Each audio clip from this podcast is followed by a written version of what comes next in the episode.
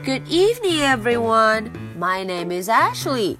Today is Monday, November the 26th. Are you ready for tonight's story? Let's do it.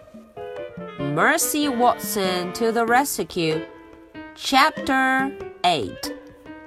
在上一期的故事中，大家都知道这位暴脾气的 Eugenia 老奶奶呀，她叫了消防员来。嗯， 她很讨厌 Mercy，她想要把她赶出去。我们不知道后面发生了什么事，Mercy 可跑得可欢呢。OK，来看看今天 Mercy 会不会被他赶走呢？All right, let's start with the story. Chapter 8 Man, said Lorenzo to Baby. Did you call the fire department? 嗯，Lorenzo 是其中一位消防员 （firefighter），他就问了，问我们这位 Baby Lincoln，好脾气的那个老奶奶 Did you call the fire department? 啊，他说是不是你打电话给这个消防员、消防站呢？Oh dear, said Baby, I did not, but Eugenia may have called. Ah, Baby 啊，Baby I did not. But Eugenia may have called. 啊，有可能是 Eugenia Who is Eugenia? Asked Ned. Ned Eugenia? My sister said Baby. is that her? Asked Lorenzo. Lorenzo 一指说：“是不是那一位呀？” The one chasing the pig? 啊，追着小猪乱跑的那个家伙。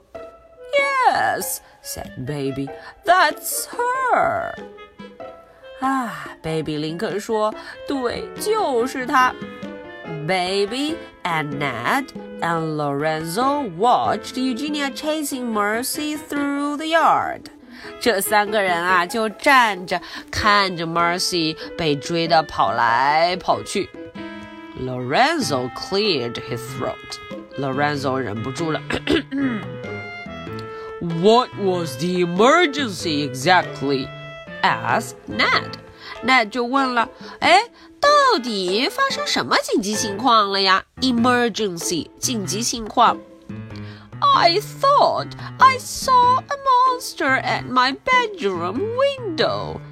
But it was not a monster. It was Mercy.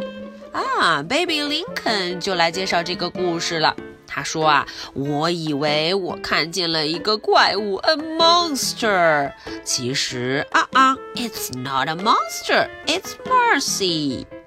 Mercy? said Lorenzo. 嗯，Lorenzo 第一次听到 Mercy 的名字，他就问了 Mercy。 Yes, the pig. The pig who lives next door. Baby 继续介绍，原来呀、Mercy 就是这只小猪 Pig。嗯，它呢住在我们隔壁邻居家里哟。 I see. said Ned。嗯，Ned 他说 OK，我知道了。 Eugenia does not care for Mercy. said Baby。 哦，Baby 说 Eugenia 一点儿都不喜欢他，不喜欢 Mercy。 In her opinion, pigs belong on farms. 哦，Baby 林肯说，在这个 Eugenia 的想法里，哎，小猪们应该待在哪儿？小朋友都知道，farm。 There is something to be said for that opinion. said Lorenzo。哦，Lorenzo 说，嗯嗯，这个想法可不一定全对哦。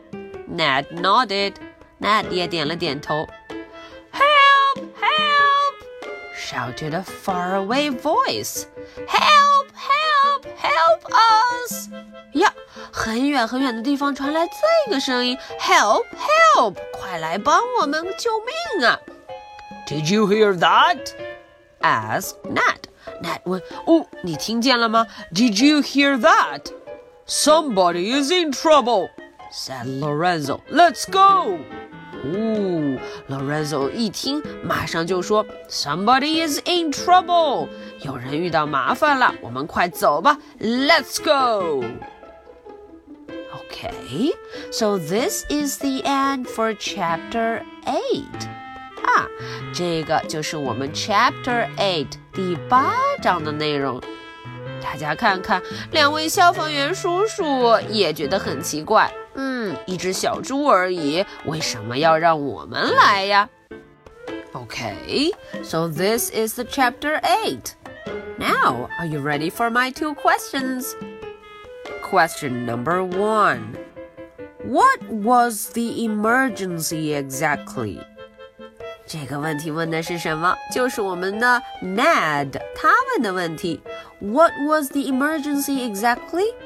到底这紧急情况 emergency 是一个什么情况呢？Question number two.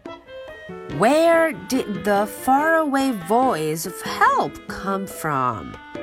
哎，这个问题就有点难了，大家猜一猜，这个 help help 这个声音是从哪儿传来的呢？Okay, so this is the story for Monday, November the 26th.